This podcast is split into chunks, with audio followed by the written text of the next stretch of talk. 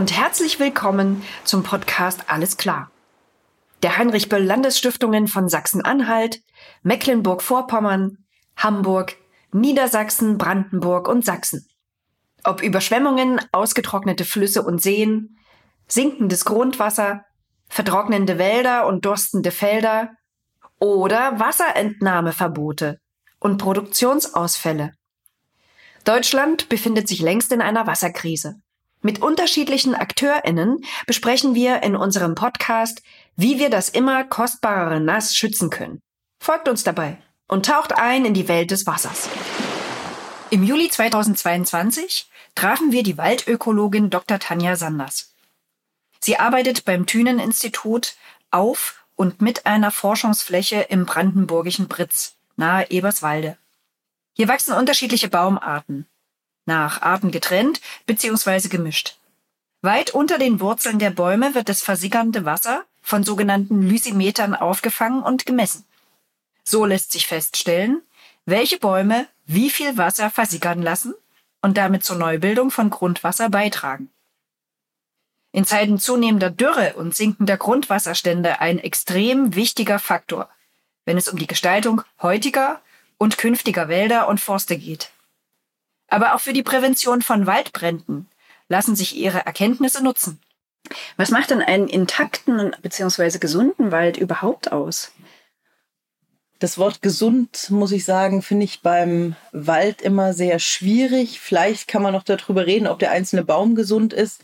Das Waldökosystem besteht ja aus sehr vielen unterschiedlichen Komponenten. Je bunter da die Mischung ist, je mehr verschiedene Baumarten wir haben, auch die Varianten im, im Unterwuchs, desto weniger fällt es ins Gewicht, wenn eine Baumart zum Beispiel durch Insekten angegriffen wird. Dann bleibt der Wald als solcher noch erhalten und kann auch weiter funktionieren für die Sauerstoffproduktion, für die Filterung von Grundwasser, CO2-Speicherung. Es ist eine sehr hochpolitische Diskussion mit, mit gesund oder nicht gesund. Das mit der Gesundheit ist einfach schon so eine sehr menschliche Formulierung, die vielleicht noch passt, wenn eben ein Baum einen Pilzbefall hat, dass man dann sagt, gut, der ist jetzt nicht mehr gesund. Aber auch dann hat er ja noch einen Wert fürs Ökosystem. Und deswegen kann man den Begriff auf gar keinen Fall auf die Ebene des Waldes heben, weil natürlich dann auch ein Baum, der abstirbt, Totholz bildet, wieder Lebensraum ist, Nährstoffe zurück in den Boden bringt. Sollte man Wald einfach sich selbst überlassen? Damit sich hier am besten die Bäume entwickeln, die eben mit den Standortbedingungen klarkommen? Oder nur bedingt? Was spricht dafür? Was spricht dagegen? Es ist immer die Frage, was wollen wir am Schluss haben? Und natürlich können wir sagen, wir überlassen einen Wald sich selber, der noch ein relativ geschlossenes Kronendach hat. Da wird sich natürlich eine Verjüngung einstellen und das ist natürlich auch vollkommen in Ordnung. Aber das funktioniert nur so weit, wie eben auch genug anderes Saatgut in diesem Bestand vorhanden ist und sich andere Bäume etablieren können. Wenn wir jetzt an den Harz denken, wo wir große Borkenkäferschäden hatten, da renaturiert sich die ähm, Fichte unter der Fichte. Wir wollen aber ja eigentlich von dieser Fichtenmonokultur weg, damit die Insekten eben nicht mehr wie so ein All-You-Can-Eat-Buffet da einfach durchrauschen können. Da müssen wir natürlich aktiv andere Baumarten einbringen, um überhaupt die Mischung zu erreichen aber auch bei groß, also großräumigen Schadflächen, wo eventuell gar kein lebensfähiges Saatgut mehr vorhanden ist, ist es einfach ein, der schnellere Prozess, wenn wir sagen, wir pflanzen dort Bäume aus oder bringen aktiv Saatgut ein, um einfach auch den Wald als solches zu erhalten und eine schnelle Bedeckung der Fläche zu fördern. Wir haben gerade über Neuanpflanzungen gesprochen. Die ist ja tatsächlich auch an vielen Stellen vonnöten, zum Beispiel eben auf Flächen, wie du gesagt hattest, im Harz, wo es große Fichtenbestände getroffen hat. Das ist ja eine riesengroße Herausforderung. Viele Jungbäume schaffen es aktuell auch gar nicht. Was ist denn das Problem und wie könnte dem vorgebeugt werden? Dadurch, dass wir so große Schadflächen hatten, mussten oft die Bäume auch im Frühjahr gesetzt werden. Das ist aber immer relativ schwierig, weil wenn man dann ein trockenes Jahr erwischt, also das war so 2019 ein Problem. 2019 war noch mal trocken und dann haben einfach die jungen Bäume mit ihrem kleinen Wurzelsystem mit noch wenig Widerstandskraft und keinem Speicher, der sie einfach über das Jahr bringen würde, schlechte Karten. Normalerweise versucht ein Förster immer im Herbst zu pflanzen, damit die Bäume sich erstmal langsam etablieren können. Da sind die Chancen dann auch höher. Besser ist es natürlich unter einem Schirm zu pflanzen, so dass erstmal einfach ein bisschen ein geschütztes Klima herrscht. Das ist aber leider nicht immer da. Bei unserem Rundgang, äh, das fand ich auch total spannend, hattest du erzählt, dass man jetzt gar nicht sagen kann, die Buche ist so und so und die Eiche, die ist so und so, sondern dass es innerhalb der Buchen sozusagen auch noch ganz große Unterschiede gibt, wie die Buchen zum Beispiel mit Hitze umgehen, mit weniger Wasser, mehr Wasser. Kannst du das vielleicht nochmal kurz verdeutlichen, was da eure Forschung ergeben hat, wie da die einzelnen Bäume reagieren? Wir schauen hier auf der Fläche auf den Blattaustrieb und da sehen wir schon, dass wir einfach sechs Wochen Unterschied haben im Blattaustrieb, obwohl die Bäume direkt nebeneinander wachsen. Die einen treiben sehr früh aus, die anderen eher spät und das ist eine unterschiedliche Strategie. Die, die früh austreiben, haben natürlich den ersten Zugriff auf das Wasser im Boden, was noch aus dem Winter da ist. Die, die spät austreiben, haben dafür den Vorteil, dass sie ähm, keinen Spätfrost normalerweise mehr abbekommen. Und so hat jeder Baum so ein bisschen seine eigenen Vorlieben. Und ob sich diese Muster aber auch langfristig bewahrheiten, das ist jetzt zum Beispiel Gegenstand einer Promotion, die bei uns läuft, um eben zu gucken über viele Jahre, ob die gleichen Bäume immer spät austreiben oder ob es Situationen gibt, wo die auch mal früher austreiben. Diese Forschungsfläche ist ja auch äh, vor allem dazu da, zu schauen, ja, welchen Einfluss die Baumarten auf die Neubildung von Grundwasser haben. So heißen, wie viel Wasser lassen sie tatsächlich versickern? Wie viel Wasser geht dann direkt über die Blatt- bzw. Borkenfläche wieder ab? Kannst du uns kurz erläutern, auf was für Unterschiede ihr da gestoßen seid bei den einzelnen Baumarten? Die größten Unterschiede haben wir gefunden zwischen Kiefer und Buche. Die Buche, die natürlich auch im Winter keine Blätter hat, produziert grundsätzlich mehr Tiefenversickerung und damit im Endeffekt Grundwasser als die Kiefer. In der Kiefer haben wir jetzt seit vielen Jahren eigentlich überhaupt keine Tiefenversickerung mehr beobachtet. Das ist natürlich ein Problem, wenn wir von 70 Prozent Kiefernfläche in Brandenburg ausgehen. Aber es ist eben, dass die Verdunstung aus dem Kronenraum bei der Kiefer zum einen das ganze Jahr anhält und das andere ist eben, dass die, der Anteil der direkten Verdunstung wesentlich höher ist als bei der Buche. Und wir haben bei der Buche keine Bodenvegetation. Da geht auch weniger Wasser verloren. Bei der Kiefer verdunstet auch nochmal Wasser aus der Strauchschicht unter den Kiefern. Wir können ungefähr sagen, dass wir 10% Tiefenversickerung unter der Kiefer haben, also unter jungen Kiefern aber da scheint das Alter sozusagen bei den Bäumen auch noch eine Rolle zu spielen, weil du gerade so auf die junge Kiefer abgehoben hast?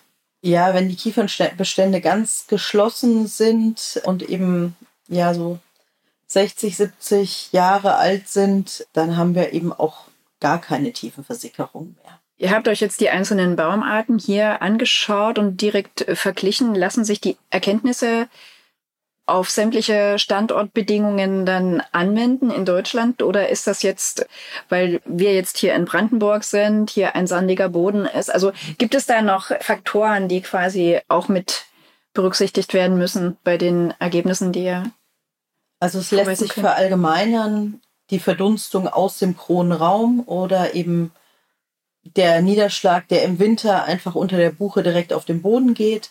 Diese Sachen lassen sich natürlich verallgemeinern die Zeit, bis eine Tiefenversickerung eintrifft, ist natürlich im Sandboden kürzer als in ja, stärker strukturierten Böden.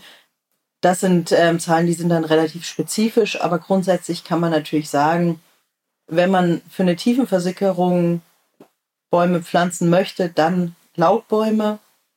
Wenn man halt sagt, okay, wir müssen hier kein Grundwasser nachfüllen, dann kann man gut die Kiefer pflanzen. Die Kiefer ist ja schon ein sehr guter Rohstofflieferant. Sie hat relativ gerades Holz. Wir haben uns das angeschaut. Wie könnte man denn einen Weg sozusagen da finden, tatsächlich noch forstwirtschaftlich tätig zu sein und auch Holz nach wie vor als Rohstoff äh, nutzen zu können, aber doch auch die Ökosystemleistungen und die Leistungen für den Wasserhaushalt im Blick zu behalten. Wir können natürlich kleinere Streifen pflanzen. Wir können sagen, wir machen eine Insel, einen Streifen mit Kiefernholz, der einfach so groß ist, dass man relativ gut fällen kann, aber hat eben drumherum wirklich Laubhölzer, die einfach für die Wasserversorgung dann besser sind und damit eine Mischung machen, die vielleicht etwas mehr gruppiert ist als wirklich eine Mischung ein Baum Nadelholz, ein Baum Laubholz, was dann einfach schon wieder sehr schwierig ist, die Einzelbäume zu entnehmen. Aber jetzt, wenn wir da über Streifen nachdenken oder über eben Bauminseln, dann kann man da große Kahlflächen verhindern, aber man hat trotzdem noch Holz zur Holznutzung verfügbar und das halt auch regional und nachhaltig produziert ist.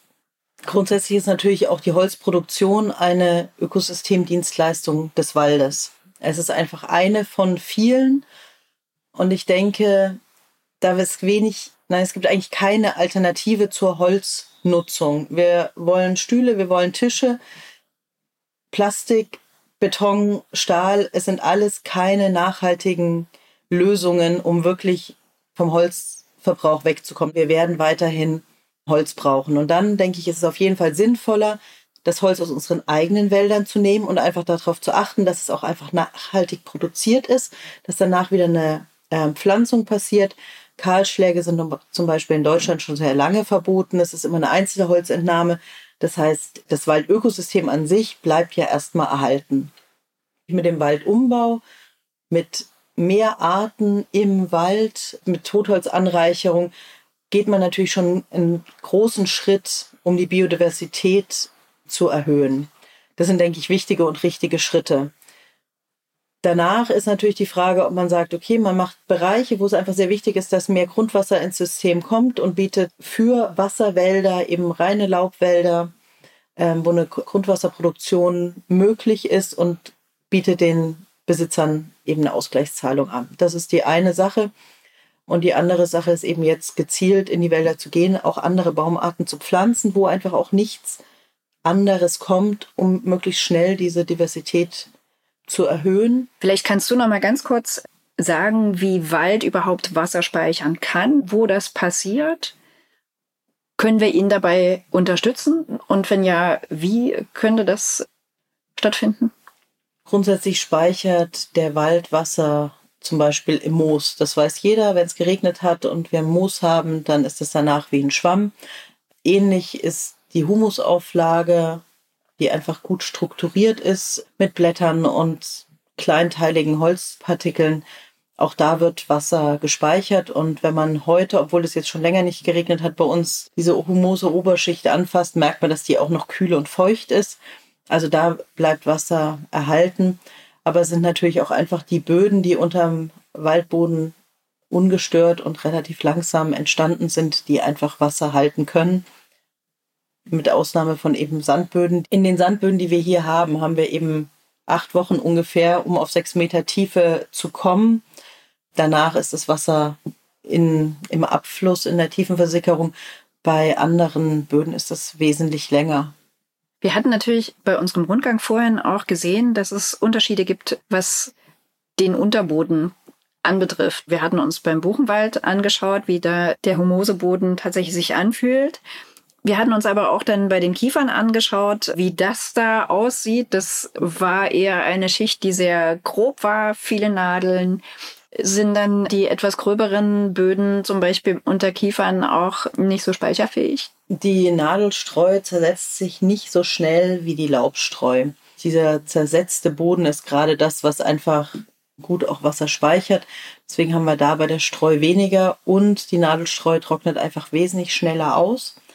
Liegt natürlich zum einen auch daran, dass bei der Kiefer die Sonne auf dem Boden durchscheint und diese Streu einfach im Sommer wirklich einfach trocken wird. Bei der Buche kommt durch das dichte Blätterdach weniger Sonne am Boden an, aber auch das Blatt an sich kann eben auch mehr Wasser speichern als eine Nadel, die ja einfach von der Struktur her eher sehr hart ist. Wir hatten vorhin ja auch über die Gefahr des Waldbrandes gesprochen. Und es klingt für mich so ein bisschen, dass die Zusammensetzung der Wälder da durchaus auch einen Einfluss darauf hat, wie krass ein Wald brennt, wie weit sich dann vielleicht auch der Waldbrand und wie rasch äh, sich der Waldbrand ausbreitet.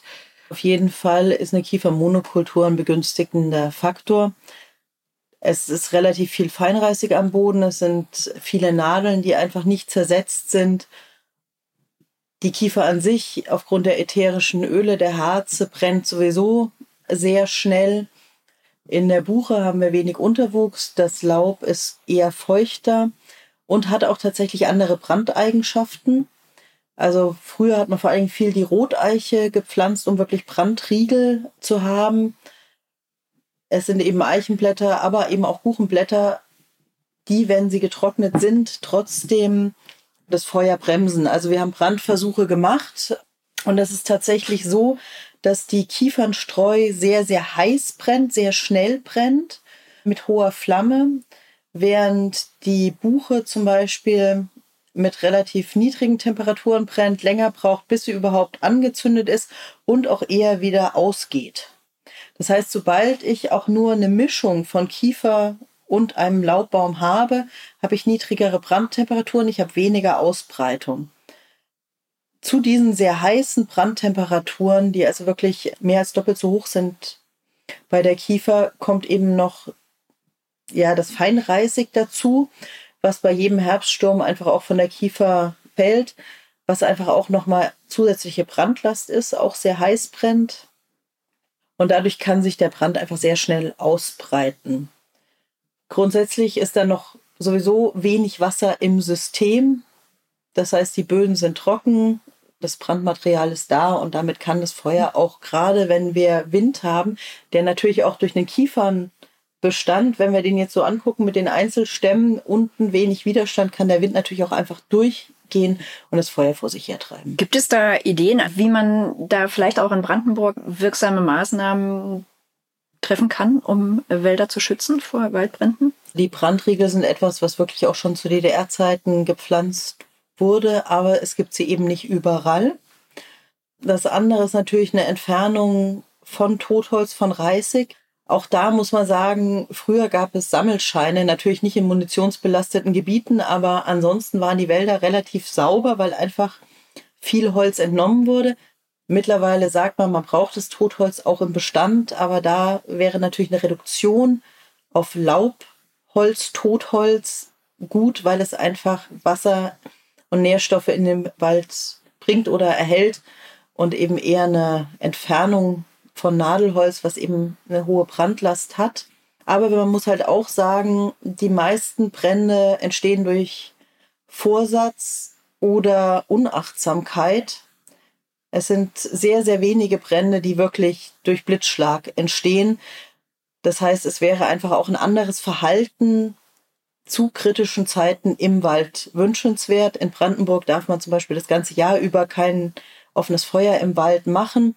Es wird trotzdem gemacht, es wird im Wald geraucht, es wird Zigarettenasche in die Streu geschmissen, es werden auch gerade an Seen, ich bin ja in der Nähe vom Wasser, Feuer angemacht, aber der Funkenflug treibt natürlich im Zweifelsfall nicht auf den See, sondern in den Wald und dann brennt einfach der Wald. Und da wäre wirklich das Verhalten der schnellste Punkt, den wir ändern könnten.